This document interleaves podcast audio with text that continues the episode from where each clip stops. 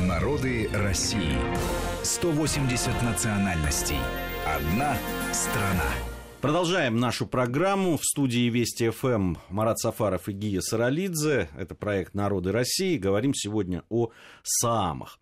А, вот закончили мы нашу предыдущую часть тем, что все-таки проблема исхода из традиционных мест проживания самов существует. Она может быть не так э, трагична, и э, даже на фоне там, в общем, не, небольшого, э, небольшого количества людей, э, причисляющихся к самам. Я напомню, где-то около 1800 э, человек по переписи 2010 года э, у нас численность самов.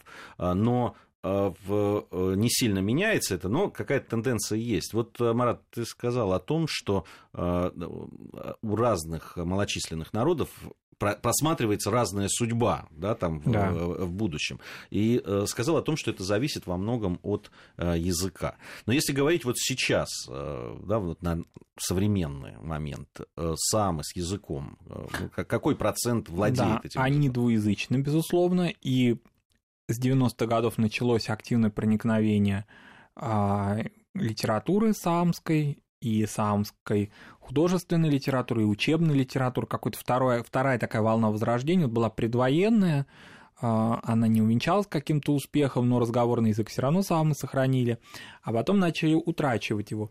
Ну, например, они его утрачивали потому, что создавались такие многоязычные а, совхозы, когда они были не национально однородные, да, а когда люди разных национальностей, переселенцы прежде всего, да, на Кольский полуостров вместе с самыми жили, самы стали утрачивать язык. Надо сказать, что для некоторых народов Севера, ну, я бы не сказал вот примитивно к самым это, но такая есть все таки а, особенность они говорят, особенно пожилые люди, ну почему мы утратили язык? Мы его стеснялись, они говорили. Мы стеснялись говорить с акцентом, мы стеснялись употреблять выражения. Нам никто не делал никаких замечаний, но нам хотелось быть русскоязычными всегда.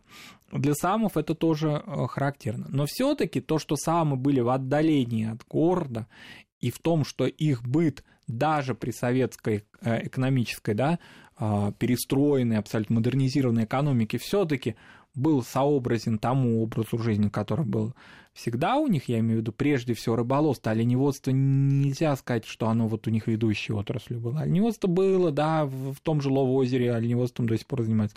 Но нельзя сказать, что вот они оленеводы прям номер один. А, тундровые народы Восточной Сибири, допустим, оленеводы намного более а, продуктивные всегда были. Самые вообще никогда не гнались за какими-то количественными показателями и раньше. У них никогда не были большие стада оленей они никогда не торговали олениной в каком-то товарном таком эквиваленте. Для они, себя. Для себя жили, да.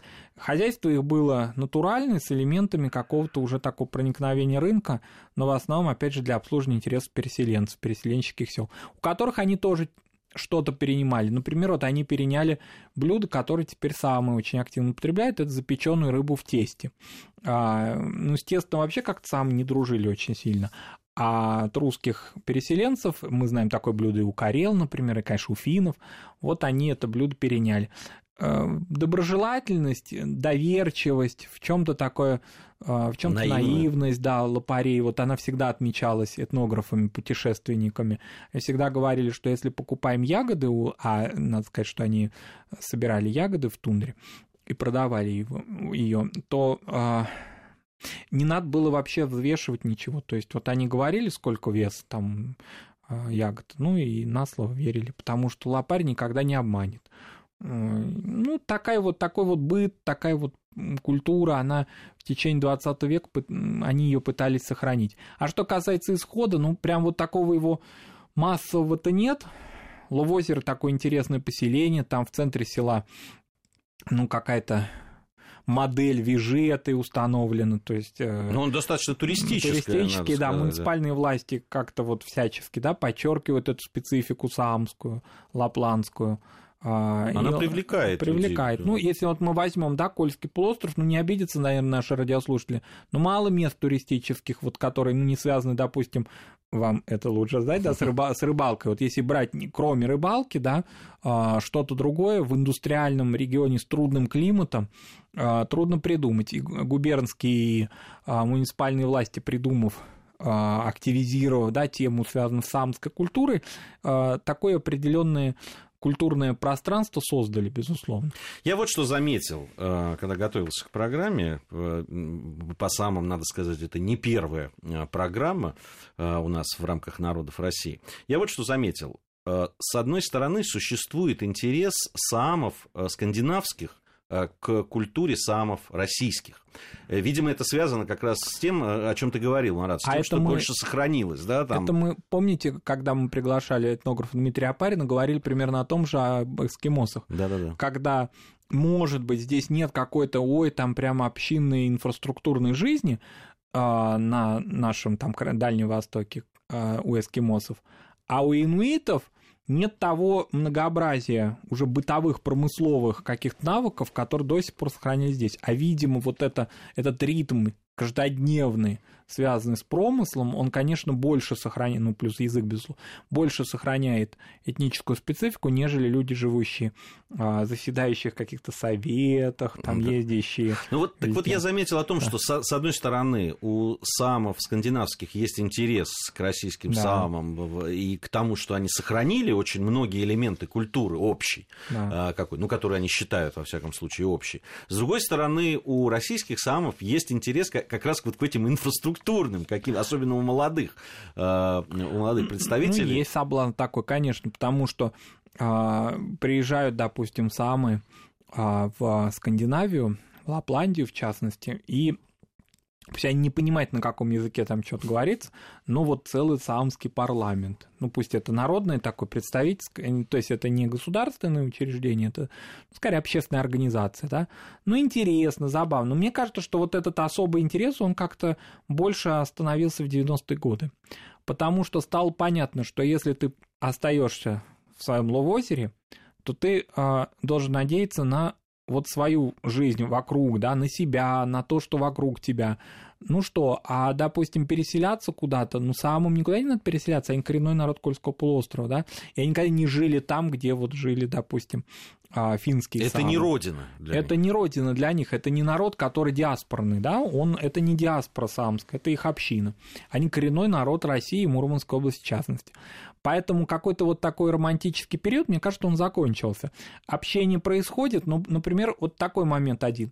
Литература из э, Финляндии, она может использоваться у нас? Скорее нет, потому что она на другом диалекте. Языковые вот эти различия, барьеры, они очень существенны.